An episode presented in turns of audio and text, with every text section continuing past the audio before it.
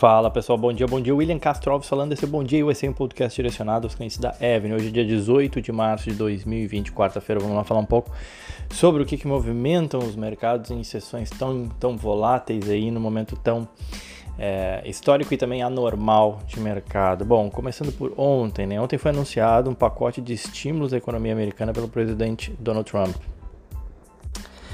Ainda que pesem, que faltam detalhes né, de como e quando vai ser feito, vai ser implementado esse pacote de estímulos, o secretário do Tesouro, Steve Mnuchin, ele disse que o governo ele considera colocar em prática em duas semanas. Né?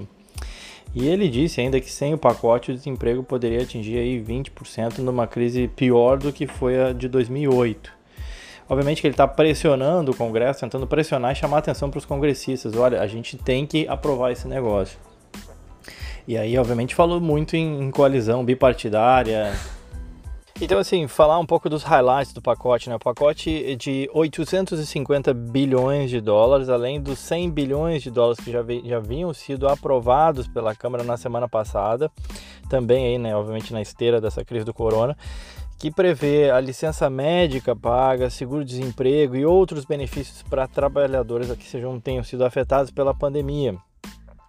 É, vou explicar um pouco melhor é, os valores, enfim, pra, porque provavelmente muita gente ouviu aí falar do 1 trilhão, 1.2 trilhões de dólares. Bom, na verdade, sim, são 500 bilhões de dólares direto para os americanos, em, em duas tranches de 250 bi. É, não excedendo mil dólares por pessoa. Seria é dinheiro mesmo para o americano, dinheiro mesmo para quem está, para o cidadão americano para ajudar ele no fluxo de caixa. É importante porque um quarto da população americana trabalha no setor de serviço, o qual tem sido completamente afetado e em grande parte fechado, tá? E aí, obviamente, que esses cheques eles seriam sujeitos aí a um teste de renda para não dar dinheiro para milionários ou enfim para aqueles que não necessitam. É, além desses 500 bi, haveriam 300 bilhões em empréstimos para pequenos negócios, direcionados para pequenos negócios com taxas diferenciadas, enfim, focado essencialmente em fazer com que esses negócios consigam superar esse momento adverso. E 200 bilhões ainda em um chamado fundo de estabilização. E aí com isso a gente chegaria aos, a, a 1 trilhão, né? ou seja, 500 para a população e, e outros 500 para as empresas, focado em pequenas empresas. É, uh, junto a isso, tu tem um deferimento de impostos e aí sim tu chegaria a, ao montante de 1,2 trilhões de dólares, pacote de até 1,2 trilhões de dólares. Trump falou: vamos vencer e acho que vamos vencer mais rápido do que as pessoas pensam, espero, disse Trump, cercado pelos principais conselheiros aí na, na crise do corona. Então, assim, acho que foi uma sonora resposta. É um pacote que realmente é, em termos de montante, em termos de tamanho, né, o PIB dos Estados Unidos ele roda na casa aí de 21 trilhões de dólares, então a gente está falando de 1 trilhão de dólares, não é desprezível, é relevante, a gente está falando de 5% do PIB em um único pacote de estímulo para tentar ajudar e controlar a economia. Obviamente que a gente sabe que nesse momento o que realmente resolveria e a gente vê a curva de casos, né, especialmente nos Estados Unidos ou no, na, nos regiões desenvolvidas e especialmente no Ocidente declinar, tal qual foi China. A gente ainda vê o número de casos crescendo cada vez mais e isso ainda preocupa e dificulta para o mercado entender, bom, até quando a economia vai ficar fechada e vai ficar parada. Ainda assim, como não se sabe, é, o pacote ele realmente ele ajuda e não é por acaso que ontem as bolsas subiram o S&P 6%, o Dow Jones 5.2 e o Nasdaq 6.2. E aí falando de alguns destaques assim em termos de desempenho, né? Ontem Google, as ações do Google subiram 4%, Microsoft subiram 8%, Amazon 7, Apple 4, Johnson Johnson 7, enfim, só para citar algumas, Visa quase 4%, os bancos JP Morgan 6, Bank of America 7, Wells Fargo 11% de alta. Enfim, a gente teve um dia bastante positivo ontem, estou falando ainda de ontem, tá? Junto a isso, também uma outra notícia que ajudou aí no sentido de, das autoridades ajudarem o, o, o mercado. É, o, o, Fed disse na terça-feira que vai relançar a compra de dívida corporativa de curto prazo, ou seja, além de comprar títulos do governo e, e fomentar a liquidez do mercado, o Fed também vai, vai comprar títulos privados. Por que, que isso é importante? Porque as empresas que poderiam acessar o mercado de crédito, emitir algum bom de algum título para captar recursos e fazer o seu fluxo de caixa rodar, num cenário de restrição de liquidez onde ninguém quer comprar os títulos porque não sabe o que vai acontecer com a economia amanhã, o Fed está lá e dizendo: não, peraí, eu compro, eu pego esses títulos, então isso garante aí, dá uma liquidez para essas empresas que acessarem o mercado de crédito. Tá? O instrumento ele foi utilizado na época da crise financeira de 2008 para apoiar os mercados de crédito, inclusive. Tá? Então, assim, é, foi é, outra notícia positiva que ajudou o mercado ontem. Ainda falando do mercado ontem, eh, vale para entender um pouco o que está acontecendo, o contexto, né? O dólar fechou em queda ante o real nessa, na terça-feira, mas ainda acima dos R$ reais, uma sessão bastante volátil. O dólar caiu 0,88, fechou ali praticamente nos R$ reais, mas não antes sem cravar um recorde histórico, chegou batendo intraday 5,08. E aí eu queria falar um pouco de uma certa expressão, né, sinuca de bico, né? Ou seja, aquela situação onde está no corner, né? Fica difícil tomar uma decisão. Hoje, a reunião do Copom, né, o Banco Central Brasileiro, vai tomar uma decisão sobre a taxa de juros. O mercado espera um corte de meio ponto percentual nos juros para 3,75, mas tem gente pedindo até um ponto percentual. Isso em linha com aquilo que a gente tem visto, a atuação dos bancos centrais de reduzirem taxa de juros para tentar incentivar a economia e fazer o que está, digamos assim, dentro do seu escopo de atuação para tentar manter a economia ativada. Mas o Banco Central Brasileiro está numa posição difícil se ele corta os juros, ele tende a empurrar o dólar para cima, né? Algo que a gente já tem visto, já está desde o, já do início do ano, pelo menos, ou mesmo, ou mesmo desde o ano passado a gente já fala disso. Se ele não cortar tanto os juros de uma forma tão agressiva, mostra uma certa inatividade ou uma falta de compreensão do momento que se vive atual. Então, assim, não interessa, não interessa o que ele fizer, ele vai ser criticado. Esse é o ponto principal aqui, né?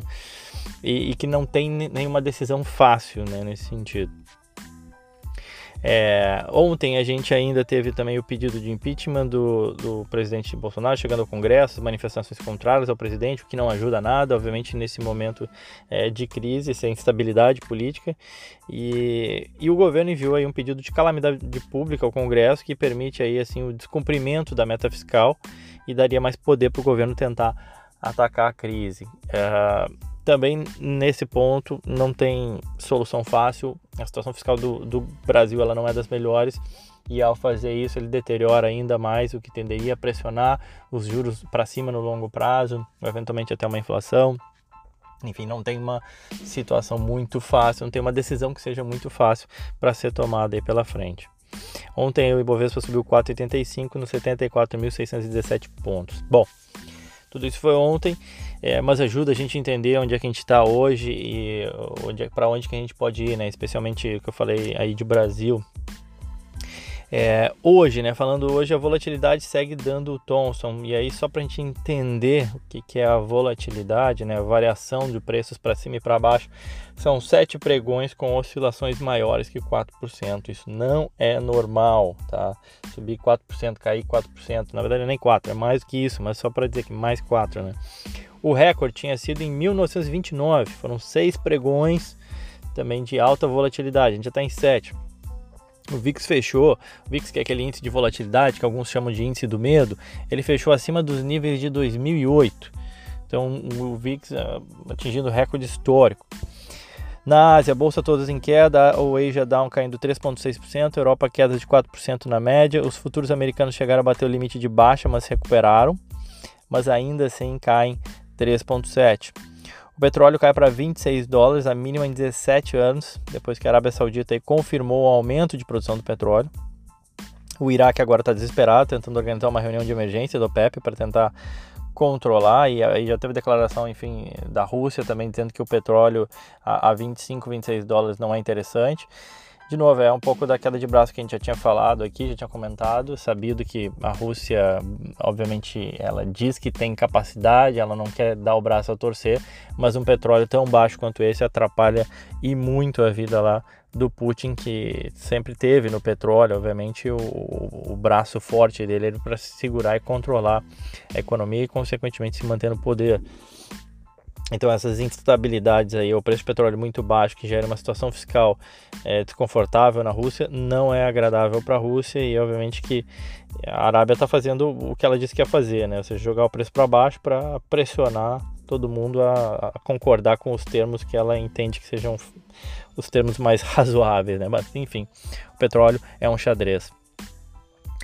O, o índice dólar caminha aí para sétima alta seguida, moeda, isso eu estou falando do índice dólar, não dólar contra o real. Moedas que são pares aí do real com peso mexicano, rand e a lira turca tem quedas aí de mais de 1%. Então, se isso se aplicar ao real hoje, significaria dizer que a gente vai ver o real aí bater os 5,05, por exemplo. Bom, conforme eu falei, dia negativo, ainda na esteira de muita volatilidade. Nesse momento de incerteza, isso é normal, aconteceu em 2008, aconteceu em outros momentos. A volatilidade segue o tom, as incertezas continuam muito altas. É, eu cheguei a postar nas minhas redes sociais, enfim, eu acho que está tendo muita notícia sobre vacinas, eu acho importante. Saiu até uma da que é a Fujifilm, né? Quem lembra da Fujifilm antiga, né? A empresa japonesa teria já uma, uma droga que estaria sendo usada e que funciona contra o corona, mas enfim, são diversas notícias nesse sentido. Todo dia a gente tem uh, escutado, ouvido alguma nova empresa com uma vacina. Enfim, é, eu acho que o que causa na gente é acreditar que essa vacina deve vir é, muito em breve. Por último, mas não menos importante, eu tinha falado que ia falar de algumas empresas com muito caixa, porque cash is king é uma expressão do mercado e nesse momento onde é, ninguém sabe o que vai acontecer no futuro e o fluxo de caixa das empresas fica pressionado porque basicamente elas pararam, né? as contas elas não entram em quarentena, eu até brinquei ontem no meu Instagram, as contas elas não estão em quarentena, elas continuam acontecendo, né? E para as empresas também.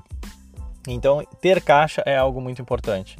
Eu começar hoje a falar um pouco mais sobre isso ao longo dos dias. A gente tem tido muitas notícias e os dias muito intensos, mas eu vou fazer um esforço aqui de falar um pouco mais sobre isso. É, selecionei aqui cinco empresas: Microsoft, Berkshire, Google, Apple e Facebook. São super conhecidas de todo mundo. Vamos lá. A Microsoft tem 134 bilhões de dólares em caixa. 134 bilhões de dólares em caixa. Isso representa 11% do valor de mercado da Microsoft. Hoje é a empresa que, é, que tem mais caixa aí da Bolsa Americana. A Berkshire, do Warren Buffett, está sentada em 128 bilhões de dólares. Ela, proporcionalmente ao seu valor de mercado, é a que tem mais caixa, né? Ou seja, a gente chega numa relação de 24% do valor de mercado. Obviamente que ela tem operação de seguros também, isso explica um pouco, ela tem que ter caixa, tá? Google tem 119 bilhões de dólares, é outra que chama atenção, o valor de mercado do Google de 900 bi. Então isso representa 13% do valor de mercado do Google hoje é caixa. Então, quando você compra uma ação do Google, uh, eh, 13% na verdade está comprando é de dinheiro, de fato, é de caixa, né? Não é só de expectativa de fluxo de caixa futuro ou de lucro futuro, não, é de caixa. São, ela tem cento, quase 120 bilhões de dólares de caixa. A Apple tem 107 bilhões de dólares de caixa, representa aí 8% do valor de mercado, e a Apple tem uma dívida um pouco maior, mas ainda assim o caixa da Apple é bastante relevante. E por último, mais ou menos importante, o Facebook tem um pouco menos de caixa, aí tem algo em torno de como 55 bilhões de dólares em caixa, mas é bastante coisa se a gente pensar. É, que isso representa aí 10% também do valor de mercado do Google. Então são empresas aí extremamente capitalizadas e com condição de enfrentar uma situação mais adversa que a gente tem visto aí na economia. Conforme eu falei, eu vou comentar um pouco mais sobre isso aí ao longo dos próximos dias, na medida do possível, na medida que as bombardeio de notícias nos deixa falar, tá bom?